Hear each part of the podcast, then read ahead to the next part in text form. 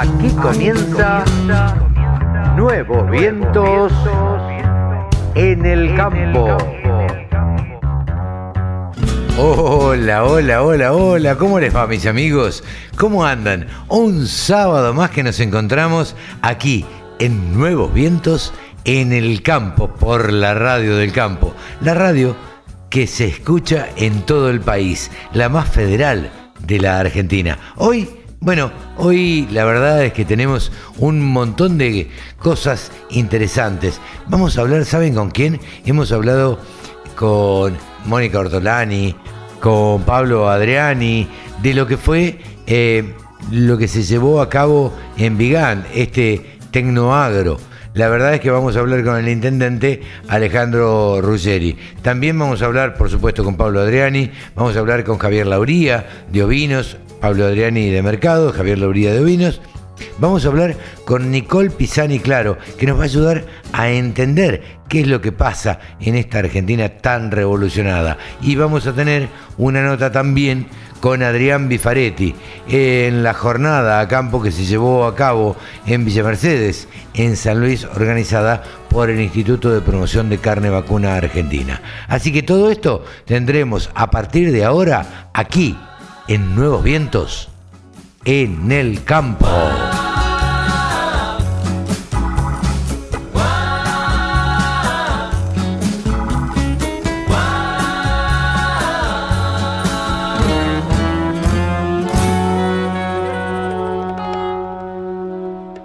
La Radio del Campo www.laradiodelcampo.com Ahora estamos en comunicación con el gurú de los periodistas agropecuarios, analistas de mercados. Estamos en comunicación con Pablo Adriani. Hace 15 días que no charlamos. Hola Pablo, ¿cómo te va? ¿Cómo andás, Carlos? Estoy en pleno viaje. Te, la última vez que, que nos cruzamos, eh, nos cruzamos en el remate del primer lote de soja de la campaña 21-22 en, en Rosario. Eh, contanos cómo, cómo se están dando las cosas y cómo estás viendo el mercado ante todo esto. Chicago está muy sensible, eh, hay un, un en Chicago. Sucede que las siembras de maíz en Estados Unidos están atrasadas un 50%, está bien que eh, son, son las primeras semanas de, arranque de siembra, pero se sembró un 7%, un 15% del pasado. Este, ya pueden empezar pero esto, ¿esto qué estaría indicando, Pablo, este atraso? No, este atraso es una cuestión climática, no tienen suficiente humedad para sembrar los americanos y tienen pronóstico de temperaturas muy altas para las próximas dos o tres semanas. Entonces, eh, vos sabés que en Estados Unidos la ventana de siembra de maíz son 30 a 35 días. Claro. Entonces, eh, si hay un atraso y hay una superficie que no se pueda sembrar por cuestión climática, eh, no es como en Argentina o como en Brasil, que los productores pueden sembrar maíces tempranos o también maíces tardíos o de segunda, bien llamado en Brasil maíz safriña, y en Argentina el maíz safriña se, se cosecha en julio. Claro. Los americanos no tienen la posibilidad de sembrar por un periodo de tiempo tan largo, entonces eh, si hay dos semanas de pronóstico de clima seco y elevadas temperaturas, ya te están diciendo que la siembra no va a avanzar. Entonces eh, el mercado reacciona en forma muy alcista, que es lo que está trasladando un poco la firmeza a Argentina, ¿no? Claro. la buena noticia para los productores que nos siguen semana a semana es que el mercado de maíz está teniendo una firmeza que eh, una característica ha tenido este año, digamos, independientemente de retenciones, independientemente de lo que pase en, en el mercado interno, han sido los valores internacionales, ¿no, Pablo? Bueno, la llamada, lamentablemente. Está bien, no, no, no. Ahí, ahí, te escuchamos perfecto. decíamos, no sé si vos me alcanzaste a escuchar, que independientemente de lo que suceda y todas las vicisitudes en la Argentina, eh, lo que han acompañado han sido los precios internacionales. Sí, lógicamente. Lo que pasa es que, eh, que quedan muy pocos oferentes de maíz en el mercado mundial, porque el Mar Negro sigue en crisis Sí. Rusia sigue apretando a fondo en los ataques bélicos, Mm. eh, en la- los embarques del Mar Negro de maíz están frenados, entonces te quedan como principales países oferentes hoy Brasil y Argentina, y dentro de tres o cuatro meses Estados Unidos. Claro. Entonces, Brasil, Brasil que está vendiendo a full y tiene problemas con la cosecha del, del último de maíz de safrinia, que está dando rendimientos por debajo de los esperados. Y Argentina tiene el, el- el condimento de que el gobierno, en la práctica, tiene cerrados los registros de exportación, porque condiciona mucho para que pueda registrar que el maíz esté comprado, que haya un contrato de venta, que haya un vapor nominado a cargar en los próximos 15 o 20 días con Claro. lo cual prácticamente no se registra maíz.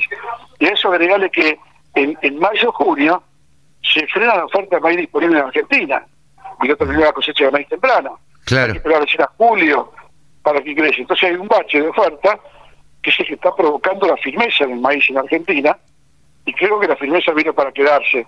Ese es el mensaje para los productores. Eso te iba a decir. ¿Cuál, ¿Cuál sería el mensaje para los productores? Y maíz vender a cuentagotas. Claro. cuenta gotas.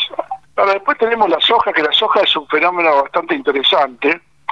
Eh, está deambulando la soja entre subas y bajas de 2 3 dólares, 2 3 dólares, pero la tendencia consistente de la soja en Chicago es alcista.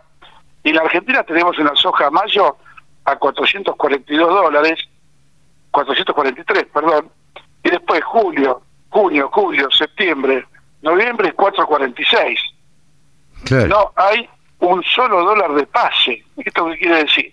Es un mercado que eh, está privilegiando el disponible y el spot, las posiciones de, de- corto plazo y no los futuros largos. O sea, este es el, puede ser el anticipo de la baja anunciada. Lo que pasa que los productores no van a vender soja en la medida que la industria lo requiere.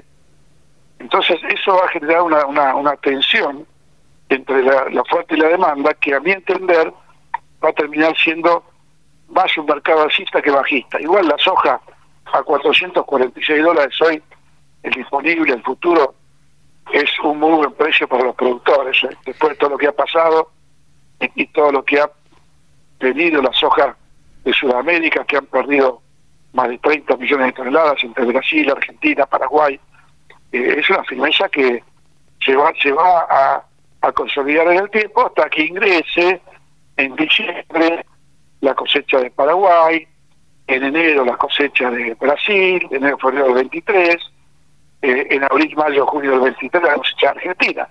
O sea que falta mucho agua debajo del puente que va a Claro. correr.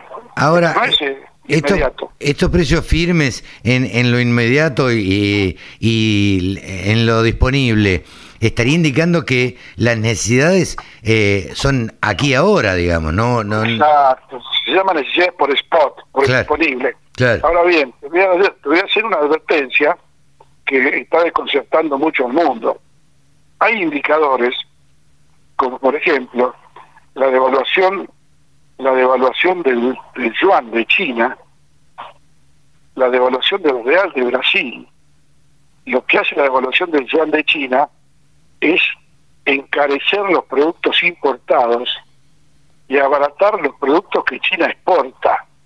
Entonces, para China es muy caro importar maíz y soja, eso debería considerarse como un factor bajista en el mediano plazo. Pero hoy, hoy el problema es la falta de falta que hay, tanto en Argentina como en Brasil, de mercaderías físicas ahora.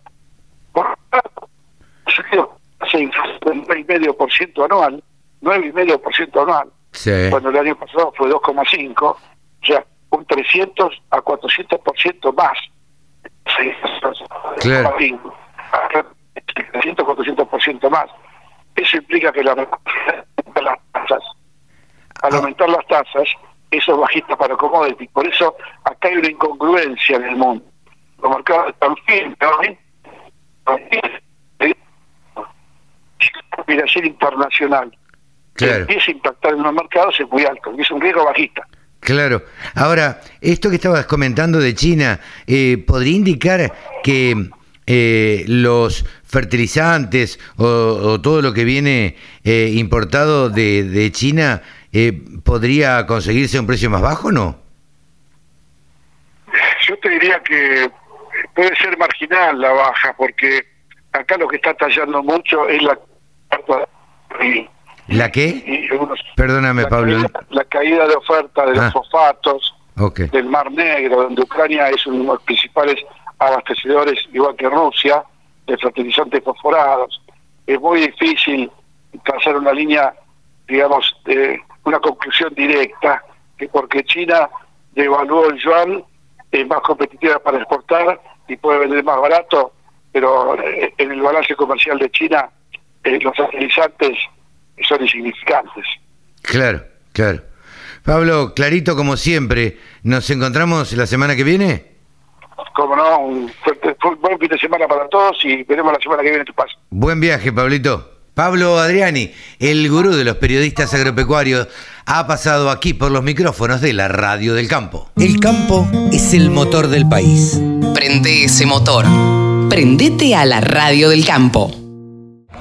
Bueno, estamos con Adrián Bifaretti y le vamos a pedir a Adrián acá en la jornada del IPCBA que se está llevando a cabo en San Luis, en Villa Mercedes. Eh, Adrián, contarnos un poco sobre esta charla interesantísima sobre la transición entre los jóvenes y los, y los más grandes y, cómo, cómo son los cambios en la alimentación y las costumbres en cuanto al consumo de carne.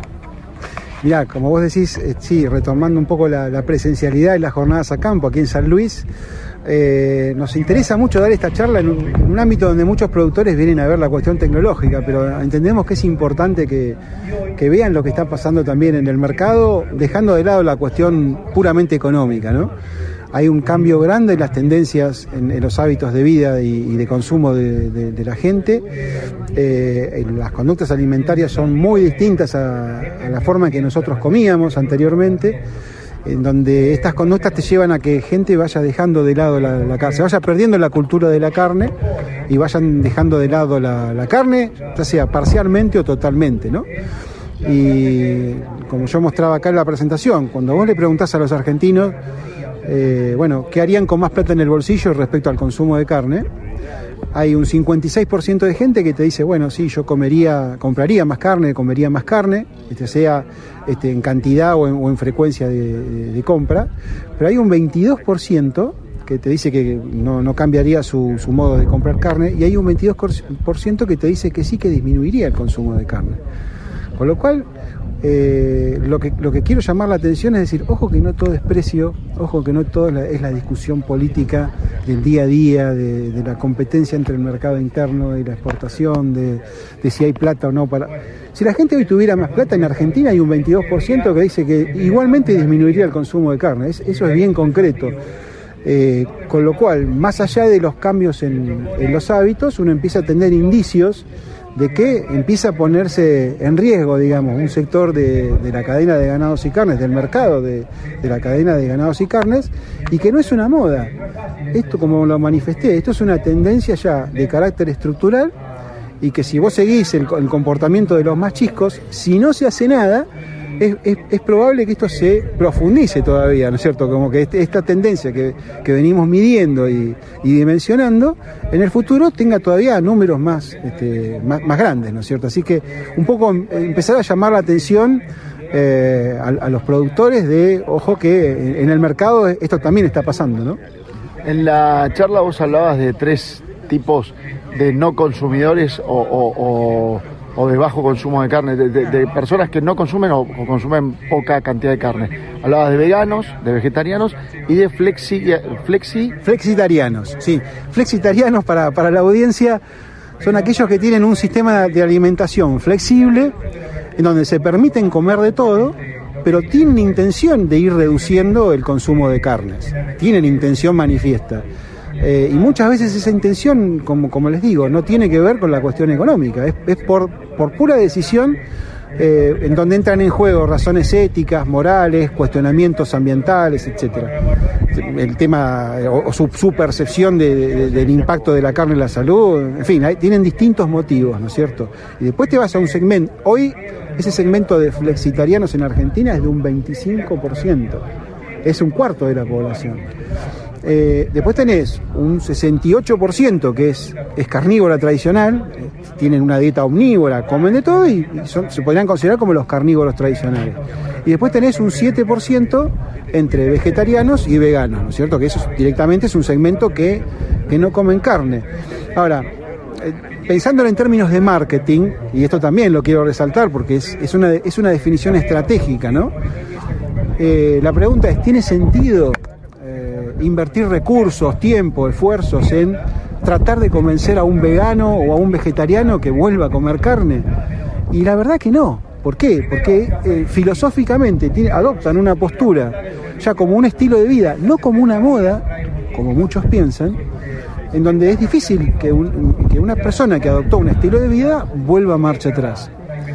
Sí hay alguna chance de que con marketing, este, de manera inteligente y de manera muy, este, ¿cómo decirlo?, muy cautelosa o prudente, uno puede convencer a, esos, a algunos de los flexitarianos, esos que están dejando de consumir carne, de que no lo hagan completamente, que sigan consumiendo carne, que tiene muchísimos beneficios en lo nutricional, por el aporte de proteínas, de vitaminas, de minerales. En fin, hay, innumerables papers y, evidencia científica de que no conviene borrarla de un plumazo, para hablando mal y pronto, de, un plato.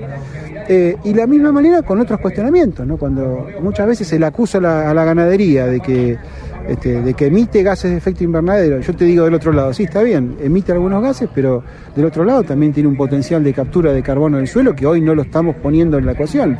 Pongámoslo en la ecuación y vamos a ver que nuestra ganadería, la ganadería argentina, con, un sistema de producción basado en sistemas pastoriles y con enormes extensiones de tierra, tenés un potencial de captura de carbono enorme. Entonces, eh, hay que hacer saber también la, otra verdad, eh, bienestar animal. Eh, muchos hablan de la culpa o, del maltrato animal por desconocimiento, desinformación, o porque escucharon a algún influencer también este, que no, tenía el dato y, simplemente este, manifestó su opinión de algún tema sin respaldo y evidencia científica, y del otro lado tenés a instituciones como el INTA, este, como el CONICET, en donde sí se está trabajando en, el desarrollo de protocolos de bienestar animal. Entonces, bueno, me parece que eh, hay que estar en las conversaciones, hay que defender ante los cuestionamientos que tenga la carne, y por otro lado, hay que construir valor, hay que ponerla en valor eh, como, hoy trabajan muchas empresas agroalimentarias, eh, hay que meterse en el componente de, experiencias de la gente, en, el componente emocional. Eh, y ahí el marketing de, carnes tiene mucho para decir. con respecto a las nuevas generaciones, ¿qué conductas tienen? ¿Y cómo se hace para llegar a ellos que tengan el hábito de la carne? Porque sin duda son también conductas de las nuevas generaciones normalmente. Estos cuestionamientos vienen generalmente de, parte de, las nuevas generaciones. ¿sí?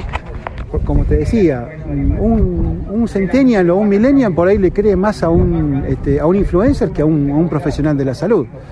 Eh, y, el impacto desde el punto de vista del deterioro de la imagen de la carne por ahí viene de parte este, de, una buena parte de, esa historia, ¿no? Es decir, se vio un documental o se vio un posteo negativo sobre la carne en redes sociales, o se vio un documental en Netflix en donde, en donde se muestran imágenes muy sensacionalistas y se habla mal de la carne.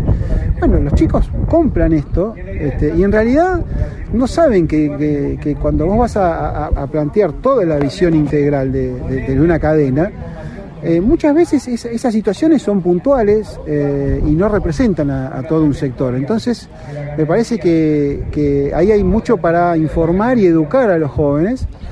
Eh, y, parte del trabajo va a ser también hacerlo desde, desde, los inicios de, escuelas primarias, ¿no? porque cuando, cuando empiezan a, a comprar ciertas, digamos, visiones o, ideologías desde muy chicos, después es muy difícil cambiarlas. Entonces, creo que también hay que, trabajar ahí con, las escuelas en estos tres aspectos, ¿no? Bienestar animal, la cuestión de, salud este, y, componente nutricional y la cuestión ambiental. Eh, ¿Cuál es la realidad y el futuro ante la diversificación de consumo de carne? O sea, entre los que consumimos carne, sabemos que ahí se han generado otras opciones por cuestiones de mercado, técnica, lo que sea. Este, ¿Cómo está hoy, hoy la situación y cuál es la proyección hacia el futuro?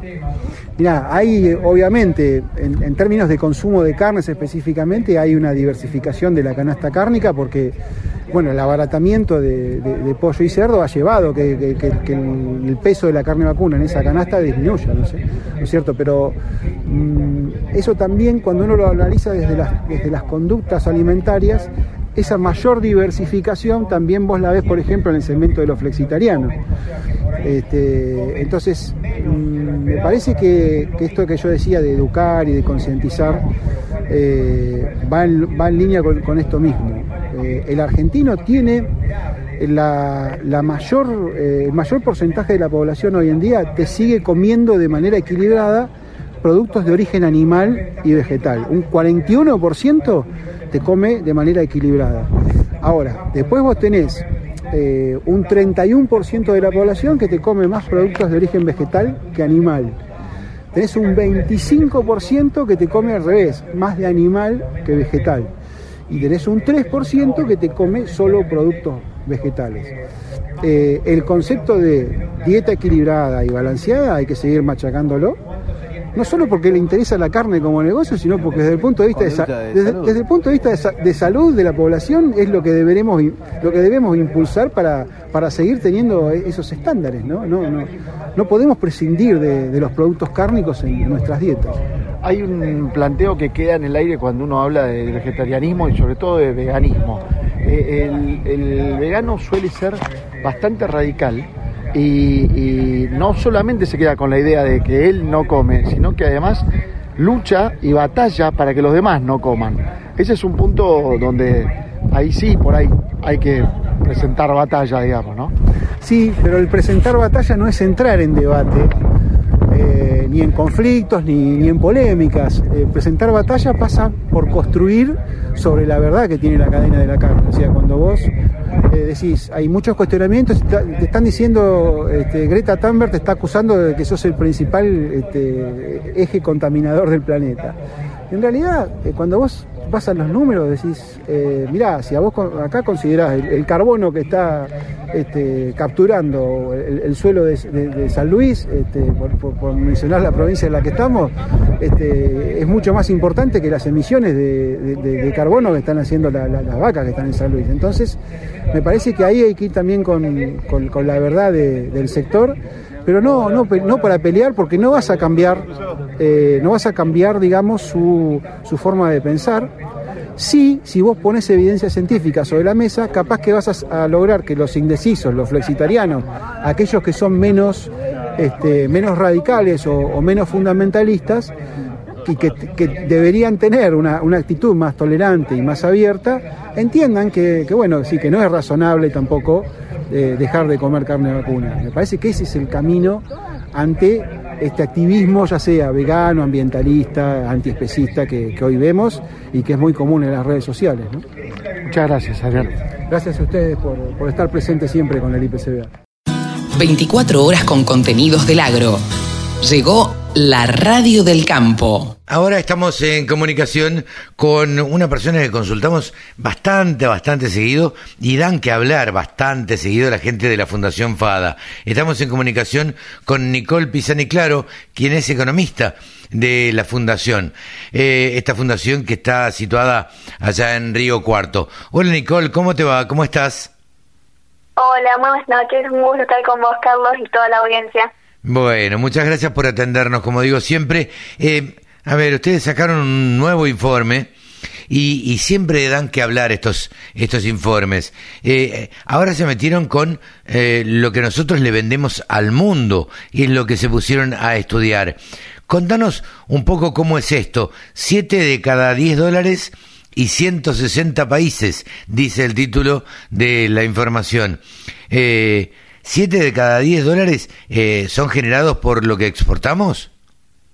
Así es, lanzamos desde Espada el nuevo monitor de exportaciones agroindustriales, en donde vemos, digamos, el aporte de las cadenas agroindustriales en exportaciones, que durante 2021 fueron 54.800 millones de dólares. Esto nos da que eh, 7 de cada 10 dólares que ingresan al país por exportaciones provienen de algún complejo agroindustrial y estamos llegando con todos estos productos a el 80% del planeta, a 160 países que eh, tienen alguna producción agroindustrial argentina eh, en sus fronteras. Claro.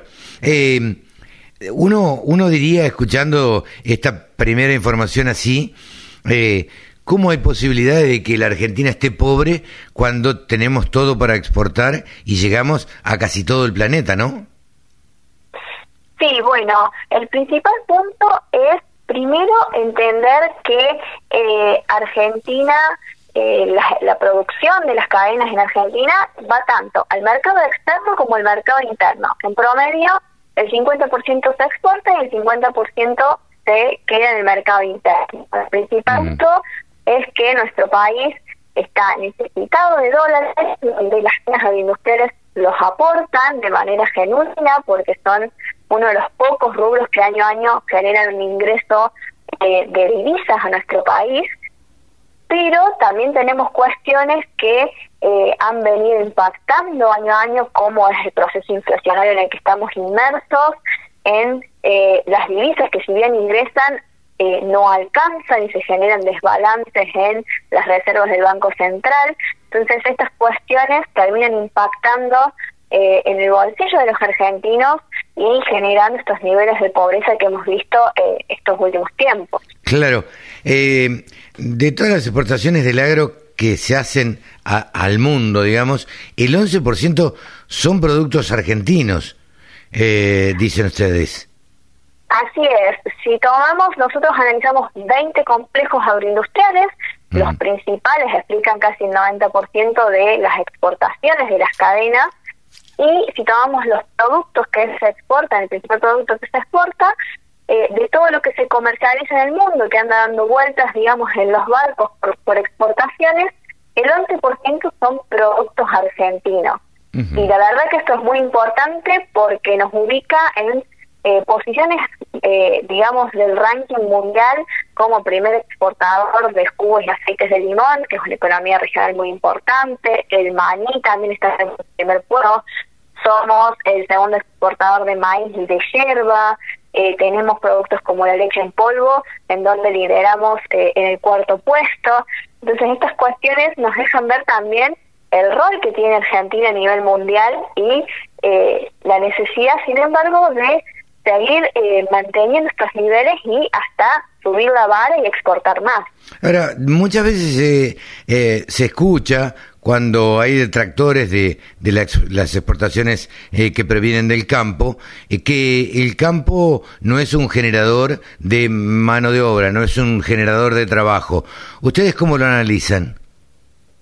Bueno, en ese punto, el agro primero genera 3.700.000 puestos de trabajo, es el 22% del empleo privado, esto lo generan las cadenas industriales, y si lo miramos por el lado de eh, aquello que se exporta, en realidad detrás de cada producto que se, se hace en nuestro país y se exporta en cada producción primaria o en cada producto interno, detrás tenemos puestos de trabajo. Entonces, si por ponerte un ejemplo, la carne bovina produce el 27% se exporta de esa producción y el resto queda en el mercado interno. Este 27% que se exporta detrás tiene 100.000 puestos de trabajo que si eso no se exportara, posiblemente eh, la producción sería menor porque tampoco podemos, digamos, volcar todo el mercado interno porque no se consume y serían trabajos que no existirían. Entonces, eh, el campo es generador de empleo detrás tanto de la producción que va al mercado interno como de aquella que va al mercado de exportación, tiene puestos de trabajo. Claro, mucho se, se habla siempre, eh, y digamos, un tema recurrente en el sector agropecuario, eh, son los derechos de exportación, las retenciones. Eh, ¿cómo, ¿Cómo afectan?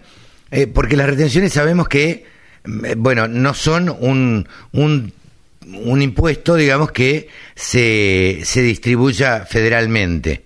Eh, ¿Cómo afecta esto eh, al desarrollo de todas las regiones? Bueno, eh, durante todo el año 2021 los derechos de exportación fueron 9.900 millones de dólares, o sea, así recaudó ese monto en concepto de derechos de exportación tributados por las cadenas agroindustriales principalmente de lo que son cereales y oleaginosas que tienen mayores alícuotas de, derechos de exportación. El principal punto es que es un tributo, como bien decía, no ser coparticipable, no regresa a las provincias productoras. Entonces, son recursos que se van a nación en concepto de impuestos y están yendo de cada provincia que produce. Por ponerte un ejemplo, eh, si tomamos lo que son las producciones de soja, maíz y trigo, una provincia como Córdoba pierde 2.500 millones de dólares eh, por exportación, eh, por derechos de exportación eh, en un año, o Buenos Aires 2.600 millones de dólares. Son recursos que se terminan yendo de la provincia y que en realidad se podrían estar invirtiendo para generar mayor producción, mayor exportación, actividad económica y empleo. Claro, claro. Eh, ustedes crearon el monitor de exportaciones agroindustriales. Exactamente qué es eh, eh, este este monitor. Bueno, lo que buscamos con el monitor de exportaciones es relevar cada seis meses cómo vienen, digamos, las exportaciones de los complejos agroindustriales. Analizamos 20 complejos, granos, carnes y economías regionales, cómo vienen estas exportaciones, cuántos dólares se están generando, eh, cómo nos encontramos a nivel mundial, un poco para arrojar luz respecto a eh, algo tan importante como la generación de divisas para nuestro país y el rol que tienen eh, las cadenas agroindustriales en esta cuestión. Claro, Nicole, ustedes hacen este este diagnóstico y ¿Y cuál sería la, la salida o la exportación, eh, la, la, la, solución a este, a este problema? Bueno, el principal punto para eh, generar, digamos, mayores exportaciones eh, son tres aspectos. Trabajar en lo que es la producción y exportación necesita mejorar cuestiones de atrasos de tipos de cambio que encarece costos de producción en dólares para cualquier actividad exportadora, esto no es bueno. Después, eh, bueno, ahí tenemos el tema de los costos también y es las políticas públicas que hoy eh, tenemos que eh, no están en pos de mayor producción agropecuaria y mayor exportación. O sea, tenemos derechos de exportación, o sea, retenciones, tenemos restricciones al trigo, el maíz y a la carne a la hora de exportar, eh, o fideicomisos que distorsionan eh, el mercado, digamos, y afectan la producción y exportación. Eh, la, la guerra entre, mm, o la invasión de Rusia a Ucrania, ¿nos afecta en algo? Sí, el primer punto es que, bueno, la guerra entre Rusia y Ucrania ha llevado a mayores precios de los commodities a nivel internacional, que esto es un punto a favor para para Argentina, en el caso de que eh, se hacen las exportaciones un mayor valor, ingresarían más dólares a nuestro país. También otro punto es que eh, Rusia y Ucrania tienen roles importantes en materia de eh, aceite de girasol o cuestiones de la cadena del trigo, que Argentina podría, digamos, ocupar esos mercados sin embargo, también tenemos una relación comercial con Rusia, por ejemplo, en exportaciones de productos como el limón, el maní eh, o las peras y manzanas que podrían verse afectadas también por, eh, por la guerra. Claro, y ustedes ven una, una solución posible, digo, ven, ven que eh, podrían ingresar más dólares, eh, ven que podríamos exportar más, que esto es una chance, que esto es una oportunidad para la Argentina. Sí, de cara a este año, eh, la, la perspectiva es un mayor ingreso de divisas por mayores exportaciones que van a estar a mejores precios que, el año pasado, por lo cual eh, seguramente veremos hasta fin de año que las exportaciones de las cadenas han crecido. Eh, Nicole, estamos charlando con Nicole Pisani Claro, economista de la Fundación FADA. Em, ¿Ustedes analizaron las exportaciones o las retenciones, lo que queda, o los derechos de exportación, em, a criterio eh, tuyo como, como economista? Eh, ¿Son un, impuesto genuino las, derechos de exportación? No, la verdad que, que no es un impuesto genuino. el principal punto de su existencia es desvincularse un poco de los precios internacionales el punto acá es que nuestro país, eh, el principal problema que tiene es un valor de la moneda, de una inflación eh, que arrastramos hace tiempo y que el medio para solucionarlo no son los derechos de exportación y termina siendo un impuesto distorsivo que saca recursos de regiones productivas y que termina afectando, eh, como lo hemos visto en años anteriores, en una caída de la producción y de menor empleo y exportación. Ajá. Eh, por último, ¿qué es lo que habría que hacer entonces? Bueno, los principales puntos de, cara a futuro es eh, generar un, entorno macroeconómico acorde para fomentar las exportaciones con políticas que vayan en pos de la producción y de las exportaciones, no solo eh, hablando de las cadenas agroindustriales, sino de todos los sectores de la actividad eh, económica de nuestro país, para dar lugar a que eh, se pueda ser más productivo, más innovador, eh, generar producciones con mejores tecnologías y todo esto eh, va a terminar, digamos, mejorando también la competitividad a nivel internacional de Argentina. Nicole, clarísima como siempre para, para explicar todos las, bueno, los informes que, que ustedes generan y demás. Y la verdad es que siempre nos llama la, la atención cómo se fijan ustedes en todo lo que afecta al agro argentino y en cómo lo afecta y la capacidad que tienen para analizarlo también. Así que te agradezco muchísimo este esta charla para, para con la radio del campo y, y bueno, y nos volveremos a encontrar en otro momento. Un gusto haber estado con ustedes y seguramente nos encontraremos con otro tema para analizar. Como siempre, Nicole Pisani Claro, Fundación FADA, economista, ella estuvo aquí en los micrófonos de la Radio del Campo. El sector que más ingresos le genera al país se merecía tener una radio www.laradiodelcampo.com. Y días pasados hablábamos, bueno, con Mónica Ortolani, con Pablo Adriani, oradores que fueron de Tecnoagro. Tengo entendido que era algo así lo que se realizó en la ciudad de Vigán. Pero para que nos cuente y para charlar, eh, con, porque todos nos dijeron es una gran persona, se lo puso al hombro. Estamos ahora conectados con el intendente de Vigán. Alejandro Ruggeri nos escucha. ¿Cómo te va, Alejandro? Hola, tardes, Carlos. ¿Cómo estás? ¿Todo bien por acá? Muy, bien, muy bien. Gracias por, por atendernos. Eh, la verdad es que tuvo una repercusión muy, pero muy grande en el sector eh, relacionado con el agro. Esta exposición, que tengo entendido, dije bien, se llamaba Tecnoagro. Sí, así se llama, Tecnoagro Vigan 2022. La verdad que eh, para nosotros también la repercusión que tuvo el evento eh, si bien algo esperábamos, pero bueno, fue inusual para una localidad de 6.000 habitantes, ¿no es cierto? Eh, una, propuesta que nace un poco desde acá, desde el núcleo en, Vigán, desde el equipo de trabajo que tengo acá en la comuna, en donde, bueno, estábamos pensando y, decíamos en el momento de asumir el 11 de diciembre, decíamos que teníamos obra en el hospital, teníamos ambulancia de alta complejidad, estábamos pavimentando gratis para todos los vecinos, estábamos haciendo una incubadora de empresas, ampliación en el parque industrial, bueno, teníamos como un popurrí de actividades para todos los sectores y no estábamos haciendo nada con respecto al agro, más que cobrar una tasa rural, o sea, lo que es lo que comúnmente se realiza en estos pueblos acá en el sur de Santa Fe.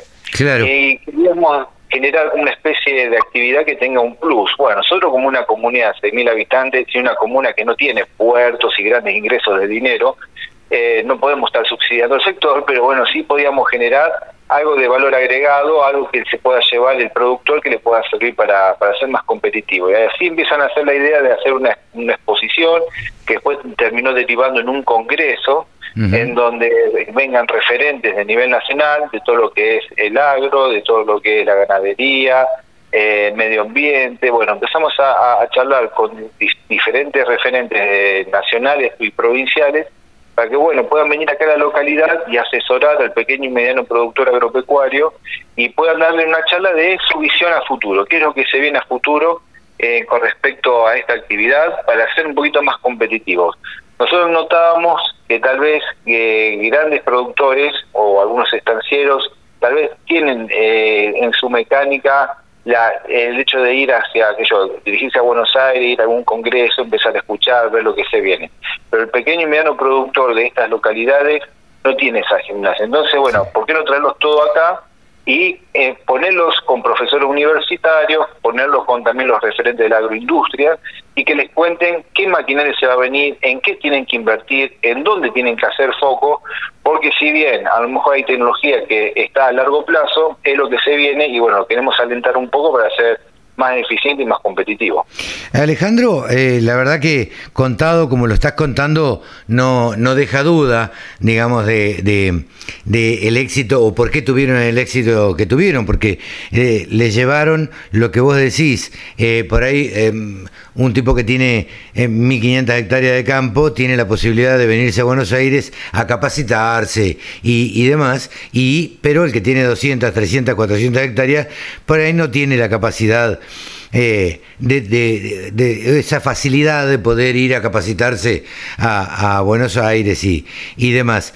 Eh, la verdad es que eh, hubo una serie de personas que hablaron desde tecnología hasta comunicación, las mujeres rurales estuvieron representadas.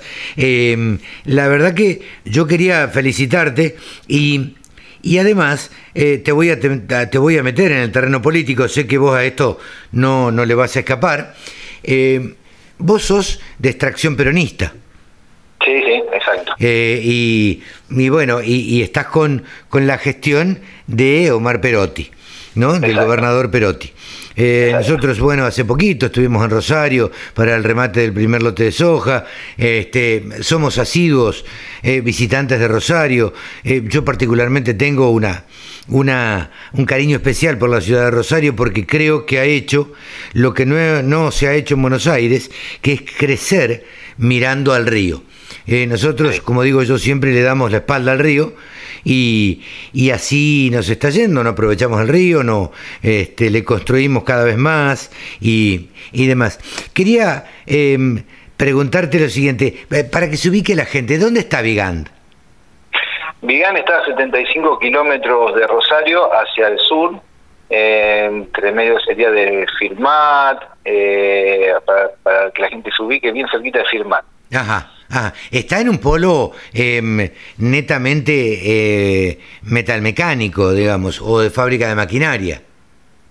Sí, si bien la empresa más importante que tenemos nosotros en nuestra localidad es de galletitas, eh, toda la zona es toda metalmecánica, fábrica de acoplado y de, insumos agrícolas, sí, sí, está cual. Claro. Y vos me contabas cómo, cómo surgió la idea, cuál, eh, cómo surgió esta idea de, de, ofrecerle algo al sector agropecuario, relacionado con el sector agropecuario. Em, eh, en principio, ¿seguís pensando o sigue el equipo este, pensando eh, en seguir haciéndolo?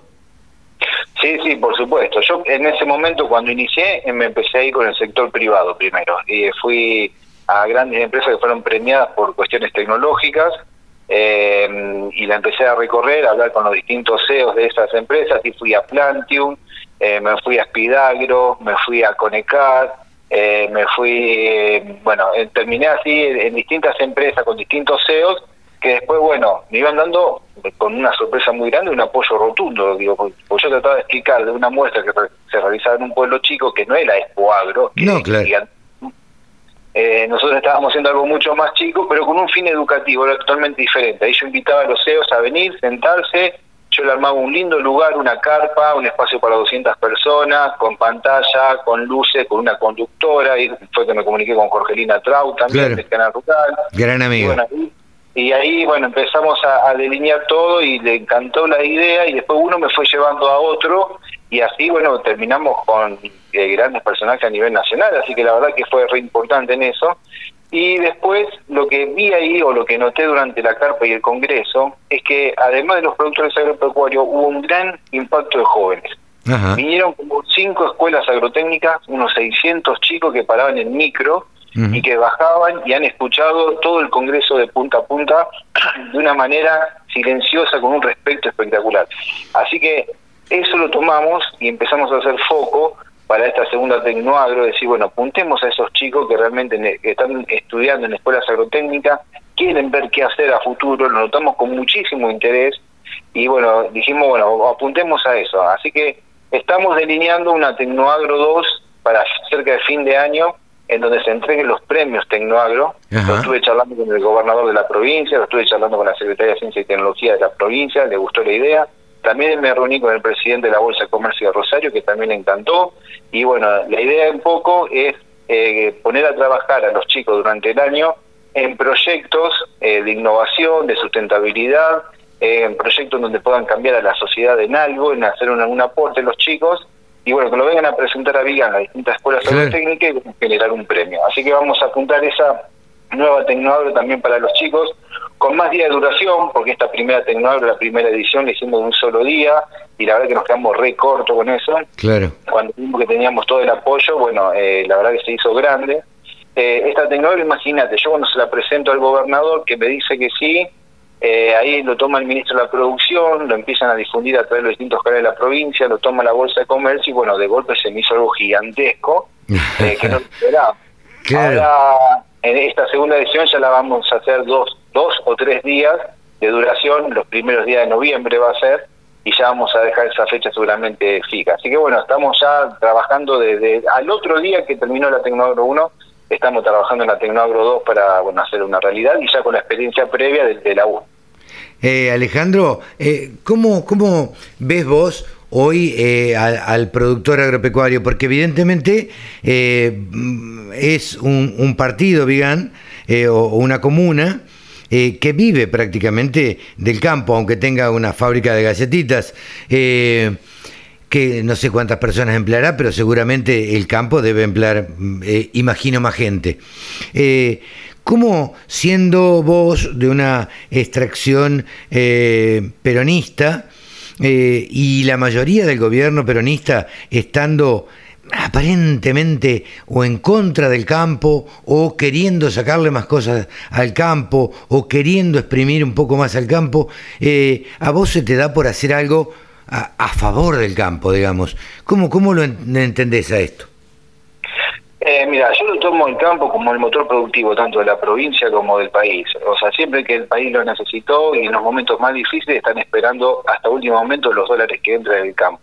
Entonces, bueno, uno tiene pues, tal vez la gallina de huevo de oro, si se quiere, una producción tan importante, tan rica como lo es en otros sectores, la minería o el gas, pero estamos hablando de nuestra zona, eh, realmente hay que cuidarlo, eh, o por lo menos darle la infraestructura necesaria para que puedan eh, transportar, por ejemplo, las semillas, o, darle también para que puedan trabajar un poco más tranquilo, ¿no es cierto?, y más desahogados, porque en definitiva ese dinero después termina para el país y termina también devolviéndose en, en estos pueblos. Lo veo como más, no soy productor agropecuario, no tengo campo, pero lo veo más como habitante de una localidad chica, más encima post pandemia, en donde se valora mucho vivir en los pueblos, pero bueno, se necesita infraestructura también para estar. Vigán eh, no es una localidad que vive que sea alrededor de un puerto que cobre drakes de importantes empresas o puertos, o sea que los ingresos de, este, de esta localidad son los justos y necesarios. Y viste, hay, hay calles todavía que tenemos que pavimentar, eh, hay un montón de caminos rurales que ya tendrían que estar con mejorado realizado, por ejemplo, y si hay mucha lluvia no se puede retirar la cosecha. Sí, sí, en el 2022 eso no tendría que estar permitido. Me parece que ya que se retiran de ligar, no sé qué millonada y millonada de dólares salen, y sin embargo estamos con, con camino de tierra. O sea, eso me parece que hay que hacer un replanteo, ya que sale toda la producción y tanta la riqueza que hay en esta tierra, que bueno, parte de, esa, de ese dinero se tendría que devolver para por lo menos aceptar un poco lo que es la salida de la producción. Y a la vez también hay que aceitar mucho todo lo que es el crecimiento de la agroindustria. Nosotros al tener una fábrica de galletitas tan importante con 300 empleados, Vigán creció a comparación de otras localidades y hizo que las, fábricas de galletitas que traigan, por ejemplo, el gas natural, un recurso energético realmente sumamente importante que también le trajo desarrollo al pueblo. Todos los meses, eh, a fin de mes, o principio, mejor dicho, de mes, cuando cobran todos los empleados de la galletita, ¿qué hace? Eh, se, eh, se genera también el que vende ropa, el comercio que vende café, eh, la roticería, etcétera, todo entra en movimiento en la localidad. Eh, entonces, si con una sola fábrica importante en un pueblo se genera todo ese valor, imagínate si, si generamos más. O sea, yo tengo a 15 kilómetros Bombal, que es otra localidad muy importante, y muy rica también porque tienen dos molinos harineros, una aceitera, bueno, tendría que haber más molinos harineros, más aceiteras en estos pueblos, agregándole valor a esa semilla generando trabajo y, y generando arraigo.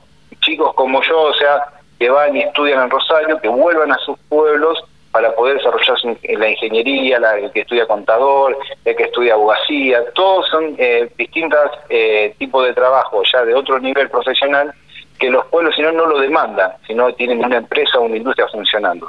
Así que me parece que la función del Estado lo único que tiene que ser es en intervenir para que esa industrialización de los pueblos sea ordenada, sea con eh, cuestiones medioambientales programadas, estudiadas y respetadas, pero incentivadas también para el desarrollo de esta localidad. Creo que ahí es donde tiene que estar el Estado, devolviendo un poco ese dinero que sale para fortalecer la agroindustria en los pueblos del interior. La verdad, Alejandro, da gusto escucharte porque eh, creo porque estás pensando en el futuro. Digo, estás pensando en el futuro, en el desarrollo del pueblo, en el desarrollo de la ciudad. Yo nací en una en un pueblo que también tiene eh, 6.000 habitantes, más o menos, 6.000, 7.000 habitantes.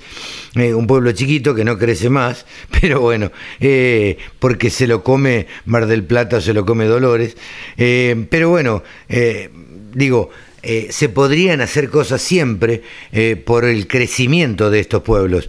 Porque además, como vos dijiste, cuando cobran los empleados de la fábrica de galletitas, eh, la verdad es que le va bien al que vende lo que sea. Cuando le va bien al productor agropecuario, eh, entiendo que se mueve el mercado inmobiliario, se mueve el mercado automotriz, se cambian los tractores, se cambian la cosechadora, este, y entonces los concesionarios se ven beneficiados y, este tipo de cosas.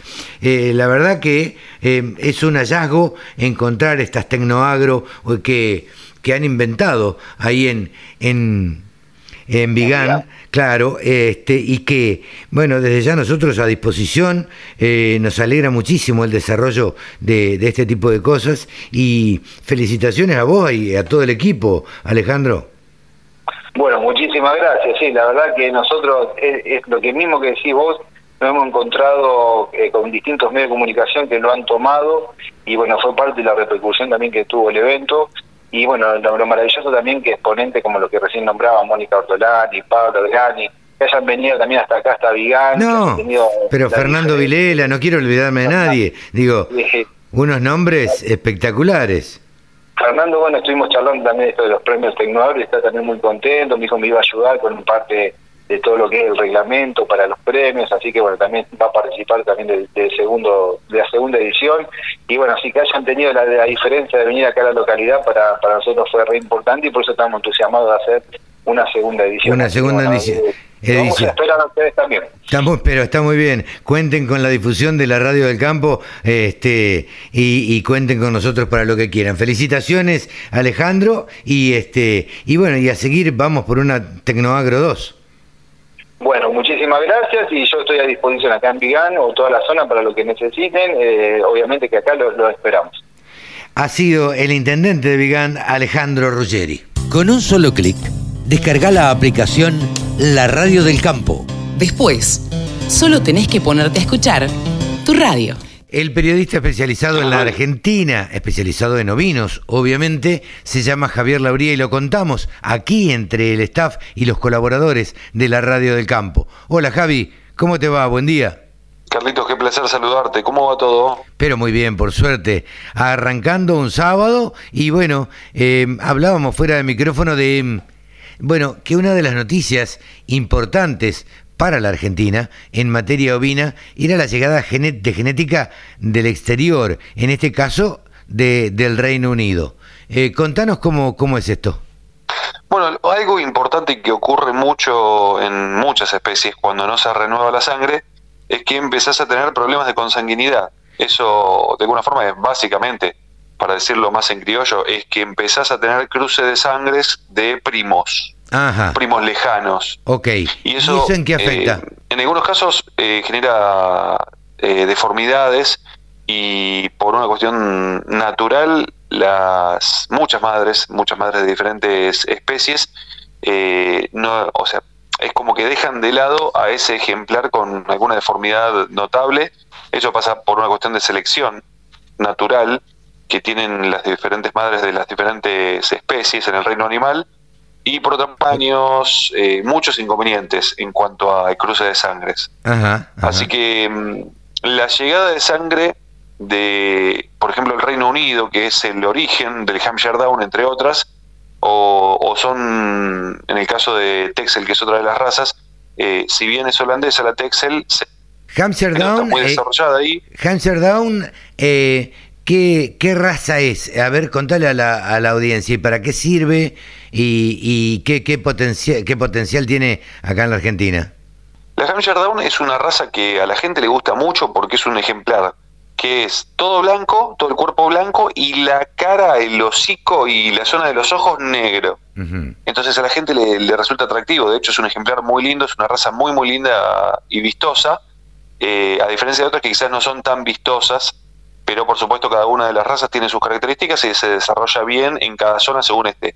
Hampshire Down es una raza con muchísimo potencial y es la tercera más numerosa en el país, después de Corriel y Merino, y tiene características principalmente carniceras. Es una raza con propósito de carne, principalmente para lo que es el, el cordero de, de zafra. La zafra de cordero se empieza en septiembre-octubre y finaliza en, en marzo, marzo-abril, y es el cordero de, inicio de zafra. Es una raza que se prepara mucho para eso y tiene mucha presencia, por ejemplo, en la rural de Palermo. Es una de las razas que más se presenta en la rural de Palermo, entonces eh, cuando uno va a un evento así se encuentra con muchos ejemplares de Hampshire Down.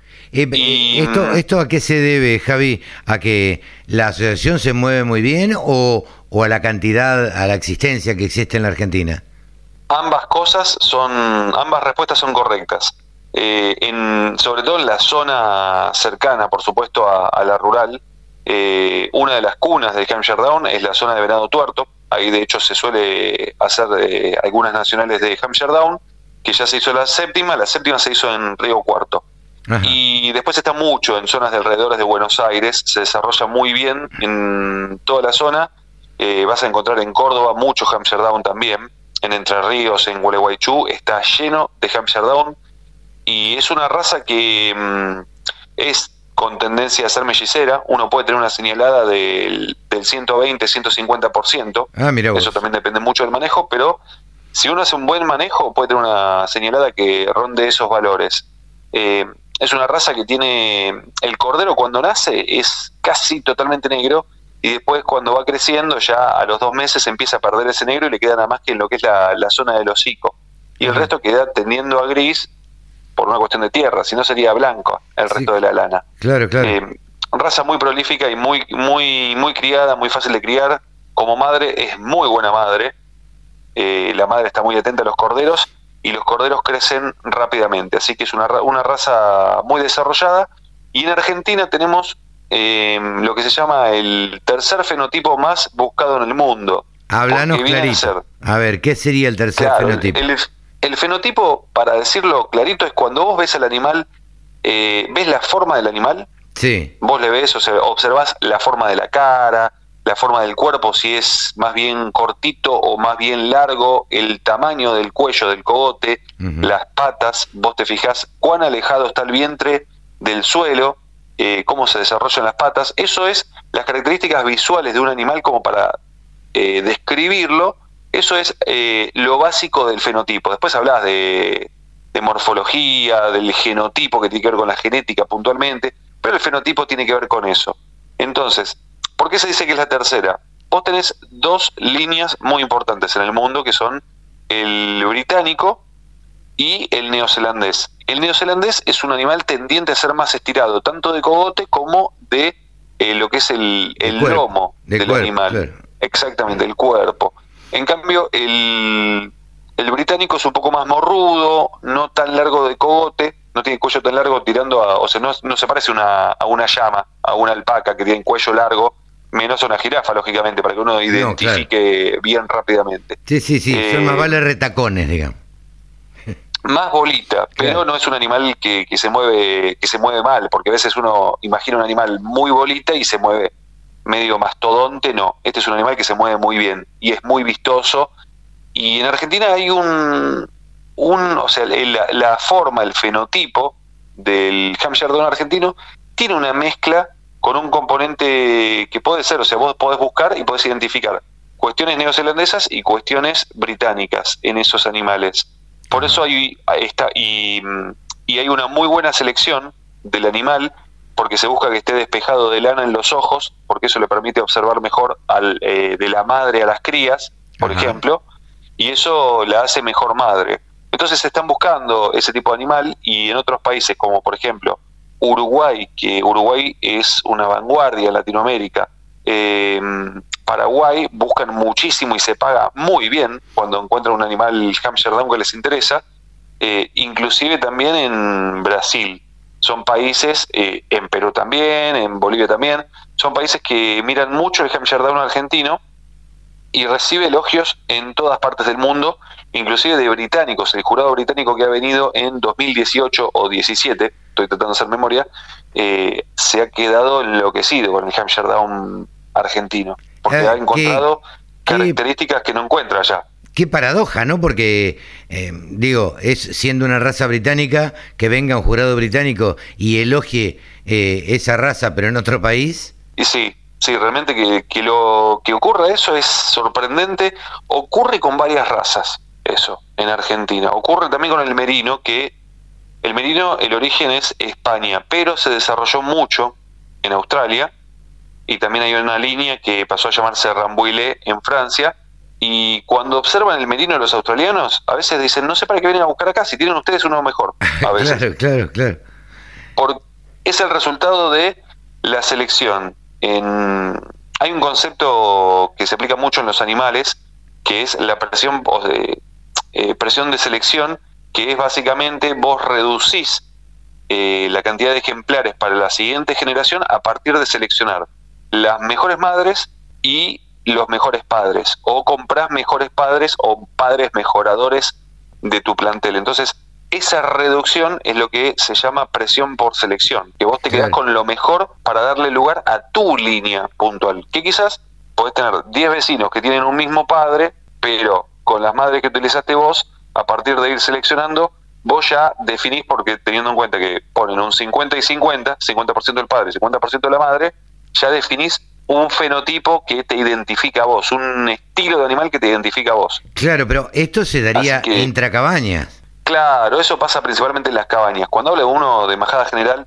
obviamente, o de rodeos generales si ampliamos a especies eh, como vacunos o caprinos, en los rodeos generales uno no busca tanto ese, mm, o sea, esa selección, o sea, esa presión de selección porque no estás buscando un animal específico, sino más bien generar eh, animales con un propósito. Que, ojo, ojo, eh, cuando vos desarrollás lo que es el pedigree, por más que no vayas al puro de pedigree, pero desarrollás una línea con genética, con datos, con recolección de datos, a partir de ahí es que haces la, la presión de selección y muchas veces esos rodeos generales son producto del el descarte de la parte de genética, la parte de cabaña. Que vos ves ese ejemplar y decís, "Mm, Claro. no, no lo veo que cumple con los estándares que yo quiero.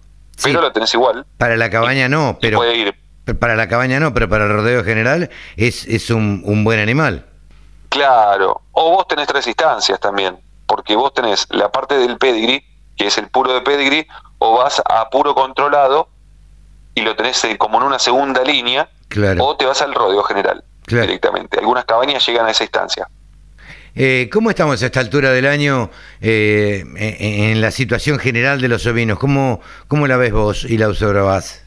Eh, se, mm, se está notando que hay más remates de genética que se van sumando. Eh, la segunda mitad del año es la que más remates de genética hay. Se viene hoy a la tarde un remate de, de seis cabañas. Una la organiza, que es la, la, la cabaña del Tacurú, Ajá. que es un remate de Dorper, raza Dorper. Le llaman el remate de las estrellas. ¿Por qué hacen el remate el sábado? Sí.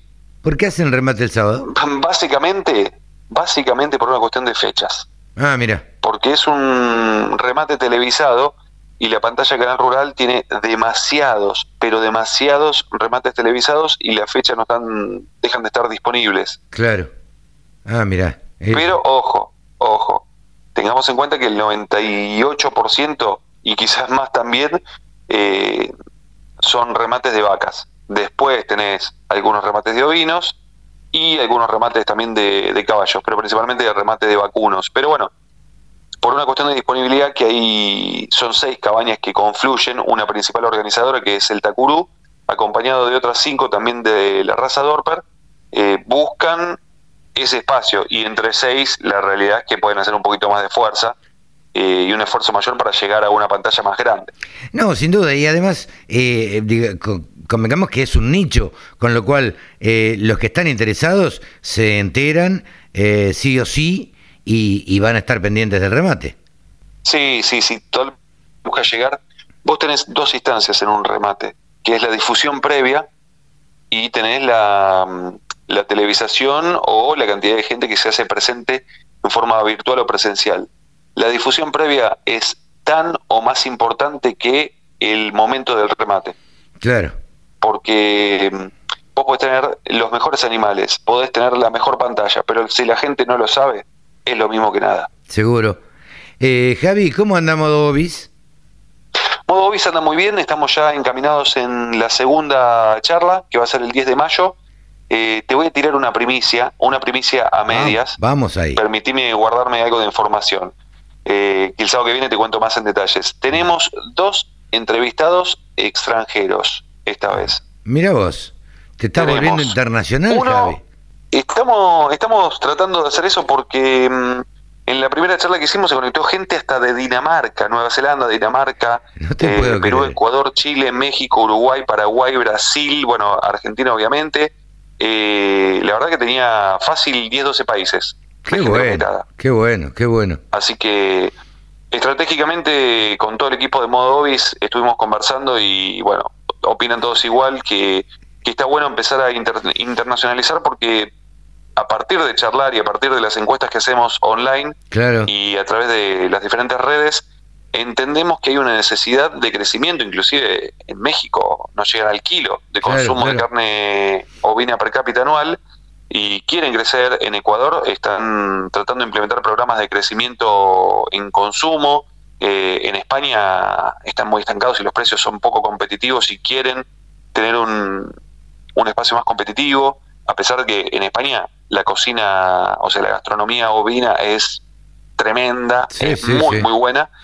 Eh, hay mucho crecimiento, hay mucho interés, así que el 10 de mayo vamos a ir con, te tiro una idea, a ver, si te digo mate y no, te, y no es argentino, ¿dónde más puede ser?